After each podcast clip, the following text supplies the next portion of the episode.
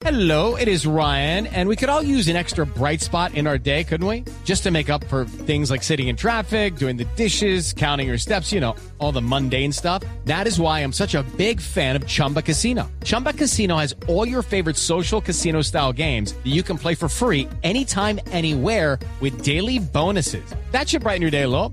Actually, a lot. So sign up now at chumbacasino.com. That's chumbacasino.com. No purchase necessary. BGW. Void were prohibited by law. See terms and conditions. 18 plus. una función, como ser un órgano. Y cuando se unen con todo puede ser un organismo, como un humano. Es porque tienen que solas, así sean autónomas, no llegan a ningún lado. Si tuviéramos ese pensamiento, entenderíamos que como sociedad podríamos lograr muchas cosas unidos y pensantes. Y de esa manera podríamos realmente derrotar enemigos complejos. Que no se acabe su día sin escuchar Mesa Blue. Lunes a viernes, 8 pm. Blue Radio y bluradio.com. La nueva alternativa.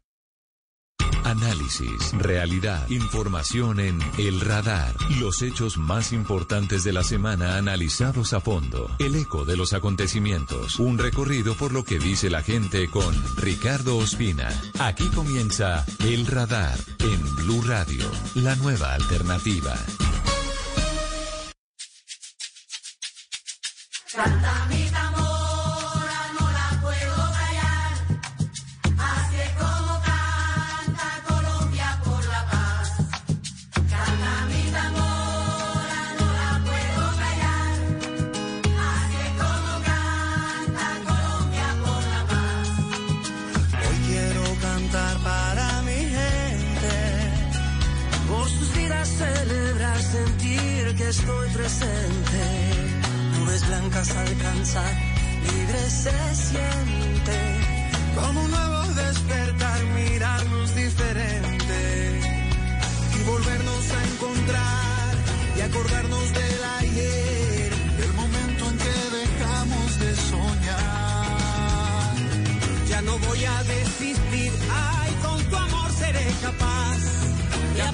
pasamos 100 años de soledad.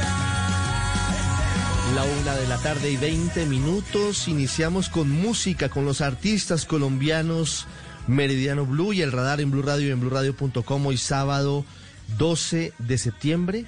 Acompañándolos en un momento complejo para el país. Ya hemos tenido la actualización de noticias y lo que viene ahora luego de tres días de protestas de la muerte violenta del abogado Javier Ordóñez a manos de dos integrantes de la Policía Nacional y luego del vandalismo y luego de la muerte violenta de 13 personas por disparos, por impacto de arma de fuego, tenemos que pensar en cuál debe ser la salida para el país. Y de eso vamos a hablar hoy en el radar, de cuáles son los caminos, porque siempre, siempre tiene que estar de por medio la reconciliación, siempre tiene que estar de por medio una solución.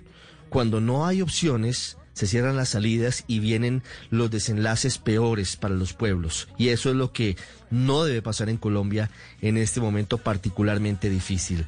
Iniciamos con una carta que acaba de enviar la Corte Suprema de Justicia. Es un comunicado lamentando la pérdida de vidas humanas y la irracional destrucción de bienes e infraestructura en los violentos acontecimientos de los últimos días. La Corte Suprema está convocando a todo el país a los funcionarios, a los ciudadanos, a los actores sociales relevantes, a los agentes económicos, a los líderes públicos y políticos y a las instituciones a unirse en una sola voluntad de crear y asumir conciencia sobre las responsabilidades particulares que nos corresponden dentro de nuestra organización democrática. Dice la Corte Suprema, únicamente de esta manera podremos trabajar sin egoísmo, polarización y vanidad por soluciones adecuadas y enfocadas en las raíces de nuestra profunda problemática social. Y luego dice que es el momento de manifestarnos pacíficamente por la indignación que nos produce la muerte de Javier Ordóñez, los crímenes contra tantos otros colombianos, cualquier forma de abuso de autoridad, los disturbios y el vandalismo. La Corte Suprema rechaza todas las formas de barbarie y rechaza la violencia contra el Palacio de Justicia de Bucaramanga. Es momento de nuestra de grandeza, de quienes portan la gran responsabilidad de unirnos en genuina voluntad de una verdadera conciencia nacional que oriente el destino de bienestar y la armonía que reclama Colombia. Es momento de comprender que más allá del rol que corresponde a las instituciones judiciales, la defensa y el desarrollo de los valores y principios de la justicia nos involucran a todos. Porque impactan la vida, obligaciones y libertades de cada integrante de nuestra sociedad. Llegó la hora de sanar las relaciones de interacción social e institucional. Y concluye diciendo el presidente de la Corte Suprema, Jorge Luis Quirós, es momento de reiterar el llamado de los presidentes de las altas cortes de justicia en comunicado del pasado 3 de agosto a confiar en la acción de la Fiscalía y los jueces, quienes toman sus decisiones con rigor y sensatez dentro del orden establecido por la Constitución y la ley. ¿Cómo reconciliarnos? ¿Cómo llegar a ese momento de dejar de matarnos y cómo llegar a esa verdadera posibilidad de tranquilidad y de paz? El padre Francisco de Rú es el presidente de la Comisión de la Verdad de Colombia, creada al amparo del acuerdo que puso fin a 50 años de guerra contra las FARC y que hoy nos atiende en el radar de Blue Radio. Padre de Rú, buenas tardes.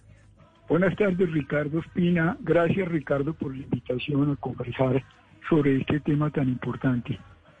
Lo he visto en Twitter hablando sobre lo que ha pasado en estos últimos días, padre de Ru. Habla de la muerte de Javier, de Angie, de Juliet, de María del Carmen y de nueve más. Dice usted la verdad, el dolor de las familias, la ruptura con la policía, la indignación de los jóvenes y la responsabilidad de recuperar confianza y reconciliación basados en la verdad y en la justicia. ¿Cómo recuperar esa confianza y cómo reconciliarnos en momentos tan difíciles, padre? Pues lo primero que yo siento, Ricardo, por supuesto, y aprovecho para expresar este dolor que están viviendo las 13 familias de estas muertes violentas y que estamos viviendo todos en la ciudad de Bogotá y en otras ciudades del país donde hubo actos de vandalismo. Lo primero que yo quisiera decir es, por favor, no nos matemos. No hay ningún motivo, ninguna razón nunca para utilizar como forma o de reprimir una manifestación popular o de expresarse eh, violentamente en una manifestación popular con la muerte. Qué bueno que los colombianos comprendiéramos lo, lo sagrado de la vida y la enorme importancia de tenernos el más absoluto respeto, incluso, por supuesto, en las válidas protestas por indignación. Pero la vida, la vida entre nosotros, si no hemos aprendido con nueve millones de víctimas de esta tragedia humana que vivimos en el conflicto armado interno, si no lo hemos comprendido después de miles de masacres, de secuestros en que murieron las personas, de asesinatos extrajudiciales, de desaparecidos, de más de 100.000 desaparecidos. Si no lo hemos aprendido, no, no, es, no es posible que construyamos juntos. Yo quisiera en primer lugar llamar a que por ningún motivo, por ningún motivo, desde ningún lado, tocar una vida humana, sobre todo cuando estamos en conflictos sociales y políticos, lejos de justificarse, no se justifica con nada, sino que por supuesto degrada a quienes lo hacen, destruye la vida de los que lo sufren, eh, desbarata, por así decirlo, la dignidad de nosotros como pueblo. Eso es lo primero. Eh, es- esta necesidad de- del más absoluto respeto. Y luego sí tendríamos que entrar a conversar en cosas mucho más complejas en este esfuerzo por la reconciliación, que son unas de orden ético y de ética pública y otras, por supuesto, de orden político y de orden social. Sí, padre, han pasado cinco décadas, incluso más, de violencia en Colombia. ¿Existía la esperanza real de que la firma de un acuerdo con las FARC llevara al país a un periodo de tranquilidad? Pero pareciera que, que la violencia nos acompaña, pareciera que tristemente es nuestro sino, pareciera que a veces estuviera en nuestro ADN, porque pareciera que no tenemos otra manera de solucionar las diferencias. ¿Por qué en Colombia la violencia está tan, arraigada? Es es decir, Ricardo, es una pregunta que nosotros nos hacemos, es una pregunta de fondo de la Comisión para el Esclarecimiento de la Verdad. ¿Por qué este conflicto se recicla y continúa? ¿Y, y por qué se, se nos volvió, por así decirlo, natural, se naturalizó? Que tendría- tendríamos, tendríamos que vivir en estas condiciones que, que son profundamente inhumanas.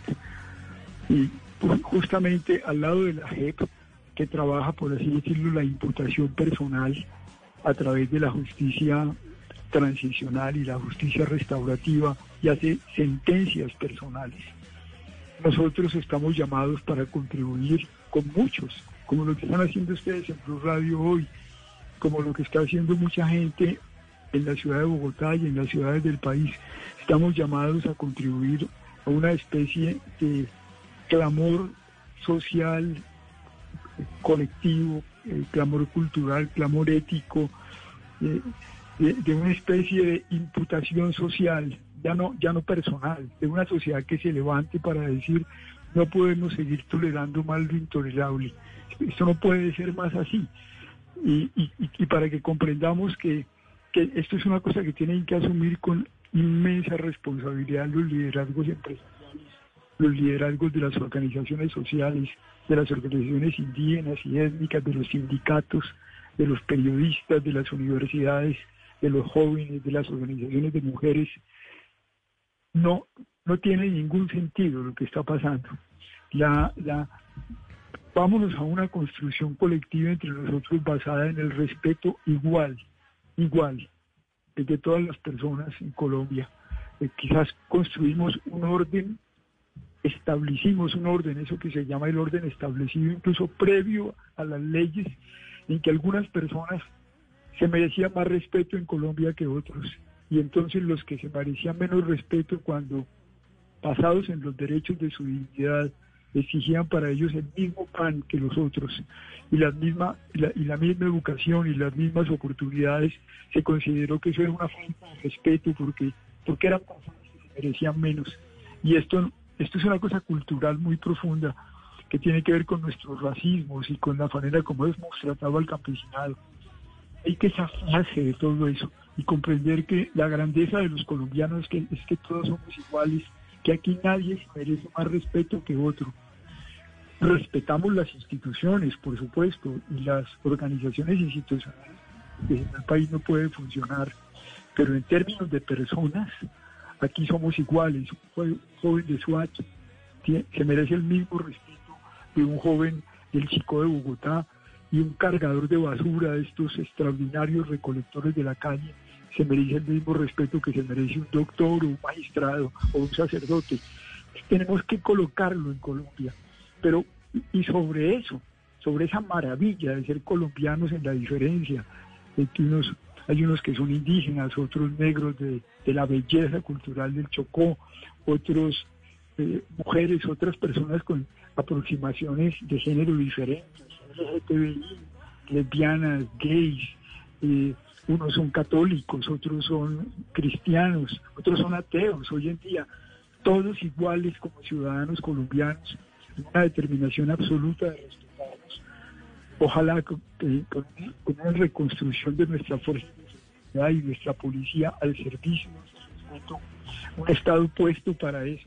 En nuestras diferencias políticas, pero por supuesto, qué bueno que, que pensamos en política de diversas maneras, en nuestras diferencias étnicas, en nuestras diferencias culturales, que, llenan con tanta fuerza este país.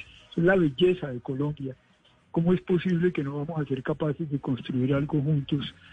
De, tal suerte que si, que si hay que protestar, porque pues claro que se producen conflictos sociales, eso es normal, y, y, unos y otros grupos están exigiendo lo que les pertenece, pero que podamos hacer eso dignificándonos como visión del otro, que no está eh, que no está allí para desbaratarnos, sino porque está también planteando de vista, eh, encontrando soluciones en el diálogo. Sí. Eso es perfectamente posible. Eso lo han hecho muchos países en el mundo.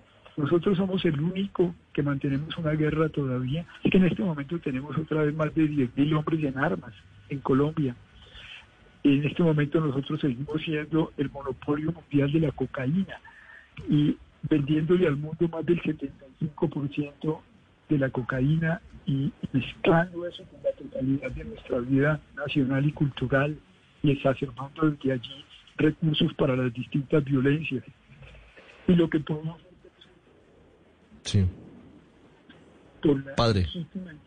Ahí lo tengo. Es que se- me está perdiendo la, la, la, señal. Ahí lo tengo, padre. Continúe, por favor. Sí, perdón, es- es- estaba diciendo que, que lo que, lo que debía ser normal, y es una protesta por legítimas indignaciones de los jóvenes, eh, por muchas razones y por las cosas que han pasado en el coronavirus y también porque se quedaron cosas que no se resolvieron cuando las famosas cacerolas, todo eso está allí.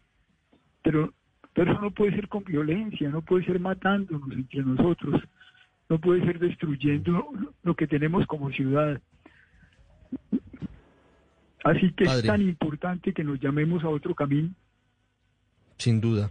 Padre, ¿cómo recuperar la confianza entre los ciudadanos y la policía?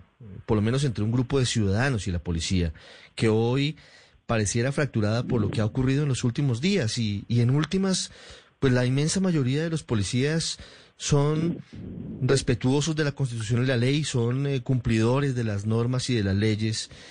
Y algunos están saliendo de la ley y tendrán que responder ante la justicia, pero pareciera que algo se hubiera roto. Y eso no puede ocurrir en una democracia. ¿Cómo, cómo restablecer esa relación? ¿Cómo evitar que eso termine rompiéndose?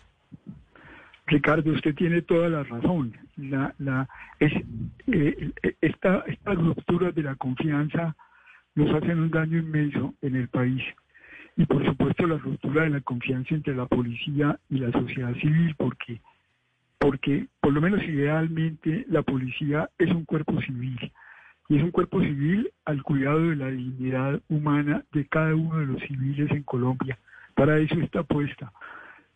Yo creo que allí el- el mismo referente que usted hace es central, la, la, la tranquilidad de una ciudad, la, seguridad de todos en una ciudad. Yo quiero decirlo con toda franqueza, no la dan las armas, nunca. Las armas no producen seguridad. Las armas se necesitan como un recurso de última instancia, porque siempre habla algunos locos en la sociedad que se salgan de madre completamente, pero eso no da seguridad. Lo que da seguridad es la confianza colectiva. Eso es lo que da seguridad. Es el capital social de un pueblo, una ciudad en que todos creemos los unos en los otros y donde los organismos que, que son los grandes constructores de confianza, por eso es la policía, le hacen sentir al ciudadano que puede estar tranquilo, porque va a colaborar con que unos y otros solucionemos los conflictos y las desavenencias en justicia, pero de manera en que nos respetemos entre nosotros. Ahora, la pregunta por la policía Okay, round two. Name something that's not boring. A laundry? Ooh, a book club. Computer solitaire, huh? Ah, sorry, we were looking for Chumba Casino. That's right. ChumbaCasino.com has over 100 casino style games. Join today and play for free for your chance to redeem some serious prizes. ChumbaCasino.com. No purchase necessary. Where prohibited by law. 18 plus terms and conditions apply. See website for details. eh, eh, tiene muchas profundidades. A mí me consta el esfuerzo que tiene la policía por dentro de, de ser un- de- re- realmente una institución al servicio de las demás personas. Lo que usted está diciendo es cierto.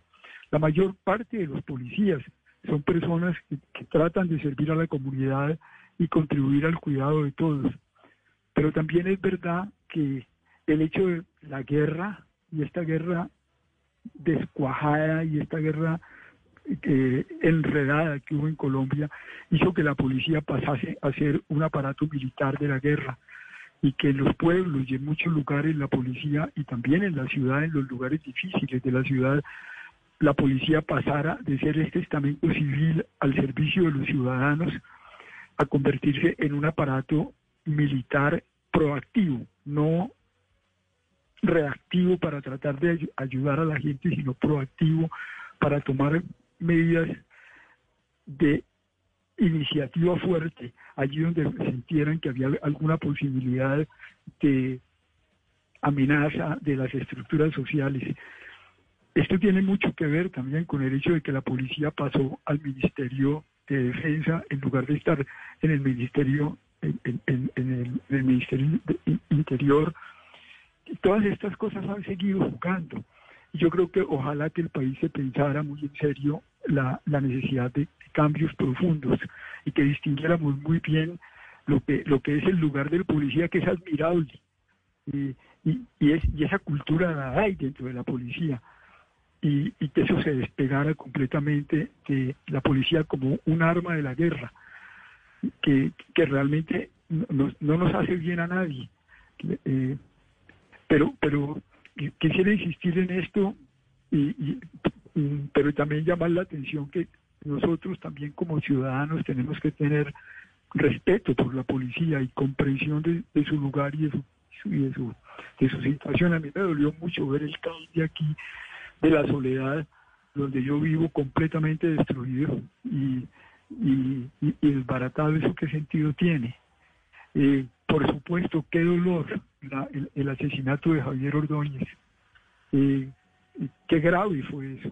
Y qué, qué, qué, qué momento para que la misma policía se cuestione muy profundamente, no pensando en manzanas podridas, sino pensando muy a fondo qué pasa al interior de la institución, en la moral de la institución, en, en, la- en, la- en el comportamiento de sus hombres al interior, qué, qué mensajes se dan, cómo se está protegiendo el que no se exacerbe en esos mismos muchachos eh, policías en medio de las de los momentos difíciles, los sentimientos también de, ellos de odio y de, precipitación para afectar a una persona en la forma tan brutal como lo hicieron con, con Javier Ordóñez.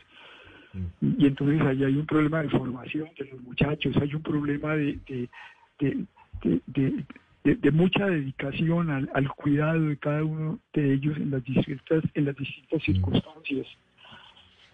Sin duda. Y, y esa, esa, esa muy importante declaración, padre de Rú, es fundamental en estos momentos. Usted vive en el barrio La Soledad y en el Parkway pues hubo destrucción, el CAI quedó destruido. La violencia no se soluciona con más violencia. Los actos manera. de delincuenciales y manera. criminales no pueden eh, contrarrestarse con actuaciones violentas porque terminamos en la misma espiral que hemos tenido y usted lo sabe porque es un estudioso del conflicto como el que más nos han llevado a, a lo que no ha terminado hoy. Llevamos contándolo pues más de un siglo porque desde la guerra de los mil días incluso antes hemos venido en la misma espiral. La violencia genera más violencia, el vandalismo es inaceptable. Si usted quiere manifestarse pacíficamente lo puede hacer, pero pacíficamente. Esa es la diferencia. Padre de Ru, le agradezco mucho estos minutos con los oyentes de Blue Radio por estas reflexiones y por ayudarnos a intentar mirar más adelante y saber de qué manera podemos salir de, de este momento oscuro y difícil que vivimos como sociedad. Gracias Ricardo por este aporte tan serio de ustedes en Blue Radio por la reconciliación de nosotros.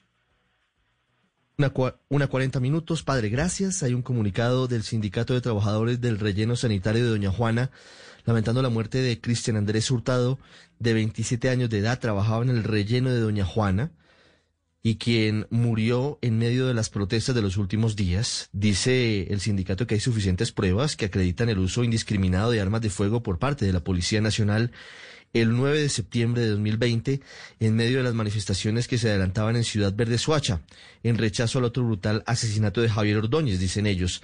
Dicen además que Cristian Hurtado no estaba participando en las protestas.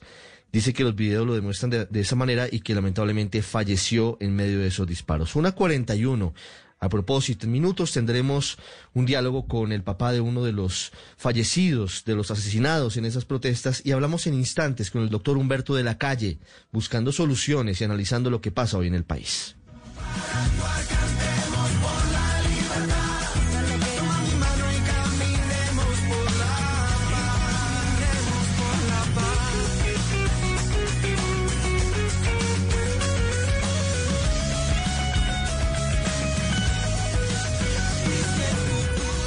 Usted está en el radar en Blue Radio.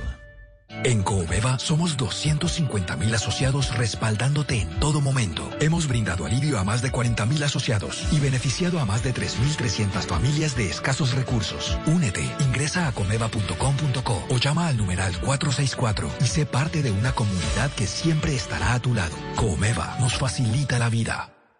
Usted está en el radar en Blue Radio. Una 42. Hoy intentamos leer lo que está pasando en el país, intentando buscarle además salidas y soluciones a la situación difícil que se presenta. El doctor Humberto de la Calle fue el jefe del equipo negociador del acuerdo de paz con las FARC, fue ministro, fue constituyente y ha estado muy, muy activo en Twitter hablando sobre lo que ha ocurrido en estos últimos días en Colombia. Doctor Humberto de la Calle, buenas tardes y gracias por atendernos. Buenas tardes, Ricardo. Encantado de saludarte, a Blue, a, a todos los que nos oyen. ¿Cómo se puede leer lo que está ocurriendo hoy en Colombia, doctor de la Calle? Lo primero es que yo creo que esta es una crisis mayor. Esto no es una cosa coyuntural y, y, y, en eso no nos podemos equivocar. Yo creo que estamos ante un desafío grande, porque es que además concurren distintos elementos. En primer lugar, una acumulación de insatisfacciones que venía desde el 21 de noviembre. Recordemos que eh, yo veo un trasfondo de crítica muy dura y de insatisfacción, particularmente de personas jóvenes, a lo que pudiéramos llamar el establecimiento. En segundo lugar, pues la pandemia, cuyos efectos sociales apenas comienzan y que se van a ir sumando al tercer elemento, que es la pugnacidad política. Esto está muy cercano a lo que pasó en el 46-48 entre los partidos liberal y conservador. Yo veo es un odio y una descalificación permanente. Y allí aparece entonces este fenómeno último, que no se concentra solo en, en la muerte de Ordóñez. Eh, me parece que si nos concentramos solo allí, donde hubo un pedido de perdón que es útil, perdemos la perspectiva. Realmente lo que vivimos en los días eh, que acaban de transcurrir fue una acción deliberada de la policía, muy descontrolada probablemente, eh, actuando contra la población civil, muchas de ellas personas inermes. Muy buena parte de las víctimas mortales eran pase- viandantes, ¿no? estaban siquiera en la confrontación. Lo cual ah, generó además, y, para el primer diagnóstico, con esto quisiera rubricarlo, pues una situación extraordinariamente grave entre el alcalde de Bogotá y el presidente de la República. Lo que teníamos en el pasado era alcaldes con una orientación política distinta al presidente, incluido Petro, pero dijéramos en una cohabitación, como la llaman en Francia. Aquí ahora se ha generado una ruptura y un segundo elemento muy grave, y es que ante la decisión de Claudia de no usar armas de fuego, esa decisión fue, mm, fue anulada en la práctica por policías que vimos disparándole a la población, con un elemento central en una democracia. Es, a veces hay que usar la fuerza, en esto no podemos ser ingenuos. La, policía es el eslabón primero del Estado de Derecho, es el los derechos nacen en la relación de la policía con la comunidad. La primera tarea es convivencia. La represión es solo el plan B. A veces es necesario y a veces hay que usar la fuerza, pero en democracia alguien tiene que responder por el uso de la fuerza, rendir cuentas y explicarlo. Y aquí lo que pasó es que hoy no sabemos quién dio la orden de disparar y además puede ser aún más grave lo que estoy diciendo, que nadie dio esa orden. Y no solo es que se esté ocultando, sino que lo que estamos viendo es un proceso de descomposición de la policía, de la mano además de la corrupción y, prácticamente una, una, una acción policial abusiva sin una línea de mando línea de protección y seguridad para los ciudadanos. Luego, me parece que este es el momento, además de que la élite tome conciencia de que estamos en un punto de ruptura y no basta con los insultos. La controversia es base de la democracia, pero lo que estamos viendo es una ferocidad de la élite, de la clase dirigente, que está ciega frente a lo que aquí puede pasar. Yo creo además que los problemas de carácter social, efecto de la pandemia, va- pueden agravar esta situación. Este puede ser solo el primer capítulo de eso es mucho muy grave. Sí. Doctor Humberto de la Calle, ¿cómo poder diferenciar o cómo explicar el fenómeno que hoy se presenta? Usted claramente nos habla de tres factores que están sumándose en este momento. El alto grado de insatisfacción que ya estaba presente desde noviembre del año pasado y se hizo absolutamente eh, visible en las calles. La que agrava todo por la crisis económica, por eh, las restricciones, por la pérdida de empleo y la pugnacidad política. ¿Cómo diferenciar lo que está pasando hoy en, en los eh, elementos que pueden estarlo pues eh, llevando a este desenlace? Porque no es solamente vandalismo, como algunos pretenden decir, que simplemente aquí detrás están eh, grupos ilegales o sectores políticos interesados, que puede que sí estén y que seguramente están, pero el tema de fondo pareciera que sí es que hay una molestia en la sociedad, que no sé si todos los que están molestos están saliendo a manifestarse, pero cómo evitar que simplemente se estigmatice la protesta o que simplemente se banalice la protesta. Eh, yo comienzo por los acontecimientos de hace dos o tres días y luego una cosa un poco más general. Lo que vimos el primer día a mí me pareció que era espontáneo. En barrios incluso de clase media, si usted mira las tomas de televisión, ese no es el vandalismo lumpen de otros momentos. Ahí había muchachos por su vestimenta, muchas mujeres, y luego los vecinos desde las ventanas agrediendo verbalmente a la policía a consecuencia de las agresiones a su vez de la policía a viandantes, a personas simplemente que pasaban por allí. Esto arranca en el momento en que en aplicación del código de policía nuevo, no porque el código lo diga o sí lo diga, esa no es la discusión, pero en la práctica se fue generando un distanciamiento entre la policía y la población. Recuerden la manera como atropellaban a las que vendían empanadas, a los vendedores ambulantes, se va acumulando a los demás elementos y por lo tanto me parece que la manera de aterrizar en un primer punto, que es el de la policía, yo quiero recordar que la policía sometida a reglas dictadas por el Ministerio de Defensa y cuasi militares o francamente militares, eh, fue producto del conflicto. Claro, si hay guerrilla y ahora narcotráfico, uno no puede pedirle a un policía de bolillo que se meta a la selva. Entonces se fue militarizando cada vez más la policía y yo creo que es el momento de recapacitar, porque la vida mayormente en Colombia se está desarrollando en las grandes aglomeraciones urbanas.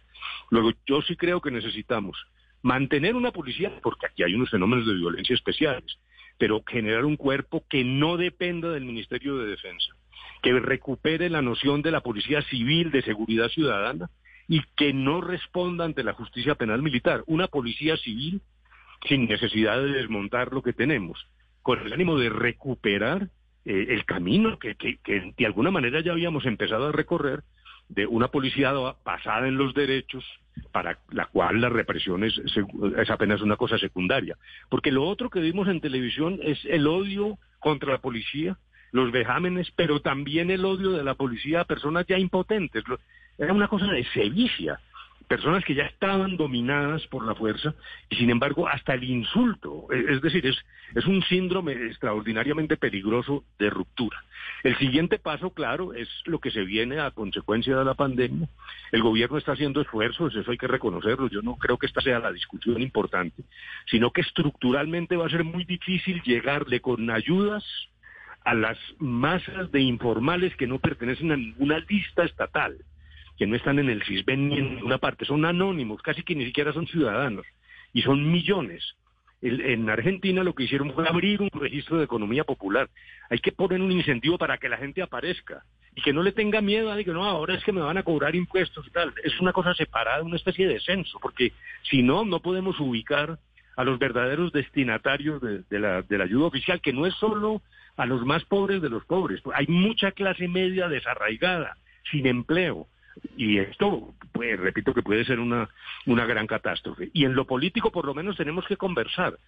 Yo he propuesto unos mecanismos de, acuerdo, pero que pueden no ser globales, pero por lo menos sí la necesidad de reflexionar y de discutir y de cambiar el insulto por, por, la, por la discusión reflexiva. De lo contrario, yo francamente creo que esto puede ser eh, extraordinariamente peligroso y que yo veo que puede afectar incluso las condiciones de la democracia, de los derechos, de, de lo que nos, de lo que mo- conquistamos en el 91. Yo creo que además hay una arremetida contra la Constitución y unas ideas muy autoritarias flotando en el camino. Sí. Usted nos dice, doctor de la calle, que la pugnacidad política que se está viviendo es muy similar, recordando la historia a lo que ocurría en los años previos al Bogotazo, en los años previos al asesinato de Gaitán, y que por primera vez desde la Constitución del 91 hay una ruptura entre el presidente de la República y el alcalde de Bogotá. En el 91 se abrió la posibilidad de la elección popular de alcaldes, entre otras cosas.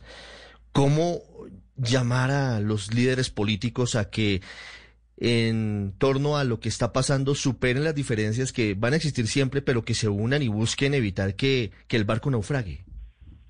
Si dijéramos que no es fácil, yo, yo lo entiendo. Eh, Álvaro Gómez hablaba del acuerdo sobre lo fundamental. Yo he querido trabajar con esa idea, pero hay que aterrizarla. Entonces, necesitamos como distintos tipos de acuerdos. Uno, que es el acuerdo de mínimos del funcionamiento democrático, que consiste en respetar las decisiones institucionales. Estas arremetidas contra la justicia, la justicia tiene mil defectos, incluso altas cortes mm, eh, contaminadas de corrupción, pero la arremetida brutal que hemos visto, incluso desde el propio gobierno, es tremendamente desestabilizador. Aquí llevamos décadas donde se pensaba que la justicia era solo para los de Ruana. Y eso se, se volteó. Ahora es, en todo caso, una justicia que tiene que sufrir si la decisión es A, se le ataca, y si es B, se le ataca. Una cosa es la discusión democrática sobre las sentencias, que es legítima, y otra es destruir la estantería. Es que creo que aquí estamos es pateando la, estantería. Por lo menos entonces esos acuerdos de mínimos que, se, que eh, giran alrededor de los derechos fundamentales, el papel de la justicia y del respeto a las elecciones. En el 2022 podemos llegar a tener también muchas tensiones en relación con el, el proceso electoral, que puede verse mm, bastante, eh, dijéramos, atacado con razón o sin ella, y también tenemos que precaver eso. Ese sería el acuerdo universal de mínimos, que yo digo que se refleja en la Constitución, no porque no haya cosas para cambiar. Yo estoy de acuerdo con que el tema de la justicia nos quedó mal hecho, eso hay que confesarlo, y, y hay que trabajarlo, pero no sobre la base del odio y de la idea de que hay que destruir y unificar las cortes eh, no, no, eh, no, solo es un problema equivocado desde el punto de vista técnico, sino que es como una manera de barrer y, comenzar de nuevo, de volver a barajar. Esos son errores que no puede cometer una sociedad. Y luego ya de, acuerdos parciales, yo he propuesto lo que pudiera llamar una convergencia democrática, un centro audaz, una cosa en la que concurran otras fuerzas, que seguramente no concurrirán todas, pero con el ánimo de establecer además una controversia civilizada. ¿Cómo se logra? Pues es siempre la pregunta del millón. Todo depende de la voluntad política de las personas. Yo creo que el presidente tiene una enorme posibilidad de liderazgo. Por ejemplo, en esto de la policía, creo que no hay que negar la crisis de la policía. Me parece que ese es un error. Yo creo que hay que asumirla y entender que esto no es solo la muerte de, del, del señor Ordóñez. Estos no son sucesos esporádicos y, y, además el problema es la, el descontrol de lo, de lo que vimos en, en, esos días en la televisión. De tal manera que pienso yo que esta es una situación crítica, que no estamos en el paraíso y que puede agravarse mucho más. Sí, el presidente Duque no está en la línea de adelantar reformas profundas a la policía, según dijo la alcaldesa Claudia López luego de esa reunión que tuvo con el presidente Duque en las últimas horas, doctor de la calle. ¿A través de qué otros mecanismos podrían adelantarse esos cambios? Porque si bien el presidente considera que no se requieren, hay un sector importante de la sociedad que dice que es urgente, entre otras cosas lo que usted nos ha planteado, la posibilidad de que la policía sea eventualmente procesada en caso de que haya algún tipo de, de delito o de falta por la justicia ordinaria y no por la justicia penal militar o eventualmente que pase a ser dependencia del Ministerio del Interior y no del Ministerio de Defensa, al menos una parte, no la que tiene que ver con el conflicto. Si el presidente de la República, como dice la alcaldesa, considera que no son necesarias esas reformas, ¿cuáles son los caminos que le quedan a la democracia? No, dijéramos que es, es, la agenda de posibilidades es amplia y, eso toca muchos temas, pero yo primero quiero contestar, eh, mi estimado Ricardo, eh, sobre este tema de la policía. Con mucho respeto, yo francamente creo que el presidente está equivocado, porque lo que vimos fue masivo. Eso no es el caso de Ordóñez. Ni, podemos salir del paso diciendo que vamos a pedir perdón y a condenar a los asesinos u homicidas de Ordóñez. Yo sí creo que todos vimos una acción y la gran pregunta en una democracia es, ¿eso obedece a una directriz central? Y entonces necesitamos responsabilidades, incluso explicaciones. Lo que hemos visto en, en todos los países democráticos. Al, alguna vez hubo una confrontación en Gibraltar y murieron unas personas y se le exigió, se le exigieron cuentas a la señora Thatcher, quien acudió al Parlamento y dijo, sí, yo di la orden la di por esto y por esto. Es un caso distinto, porque aquí lo que vimos era tiro al pichón. Aquí realmente la policía estaba disparando, incluso, ya lo digo, a personas viandantes. Eso estaba realmente descontrolado. Entonces, en mi modestísima opinión y con mucho respeto, negar eso eh, y volver y solo al patriotismo, abrazar a la policía, decir todo con gallardía, yo creo sinceramente que es un error. Por dentro hay un descontrol y en este caso incluso con una dosis de odio muy grande. Yo quiero insistir, hombre, repitamos los videos. ¿Para qué una persona totalmente reducida a la impotencia sigue recibiendo golpes, insultos, insultos de la peor calaña, burla? No, eh, eh, ahí, ahí tie- ahí tiene que haber algo más. Y entonces mm, discrepo del presidente. Bueno, pero el tema mayor que tú planteas es, eh, dijéramos, claro, eh, la democracia consiste en que no estemos de acuerdo. Yo diría, siempre, siempre repito que el primer acuerdo es el acuerdo para estar en desacuerdo, pero por lo menos eso sí lo deberíamos lograr, porque lo que ahora estamos viendo es eh, insultos cruzados, particularmente en las redes sociales. Hombre, uno- no puede uno pronunciar una sílaba cuando ya está destrozado por unas baterías de odio. Eh, hombre, aquí sí tenemos que recapacitar todos. Yo creo que estamos enfrente de una crisis grave que puede llegar a ser peor y que puede llegar a afectar incluso la esencia del Estado de Derecho. Doctor de la Calle, ¿a qué se refiere cuando nos dice y, reconoce que quedó mal diseñado el capítulo de la justicia en la Constitución del 91 y que hoy estamos viviendo las consecuencias? porque se basó en un panorama que no funcionó y la idea de que la- las manzanas buenas, que eran la justicia, iban a mejorar las manzanas podridas en los otros organismos, los organismos de control, las contralorías, etcétera. Y resulta que la ley de la naturaleza es que las manzanas podridas son las que corrompen a las buenas. Y eso fue lo que pasó, porque sí estamos viviendo un proceso peligroso de mm, intromisión en la justicia con una enorme pérdida de autonomía y de, y de politización, que puede ser leída de una u otra manera. El Centro Democrático arguye que la politización va contra él y otros piensan que va al revés en otra dirección. Lo, lo que quiero decir es que, por ejemplo, el respeto a las decisiones judiciales es esencial. No podemos tener una sociedad viable si aquí cada quien mide las decisiones de la justicia en función solo de sus intereses. Una cosa es criticar una decisión, que eso es totalmente válido, pero aquí lo que estamos es de raíz